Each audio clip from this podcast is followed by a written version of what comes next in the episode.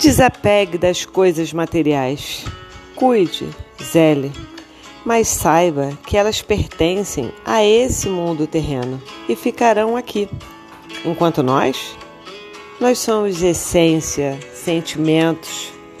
Apegue-se a valores, a sentimentos bons. Estamos de passagem e usando as coisas emprestadas momentaneamente. Mas o que vivemos é o que fica.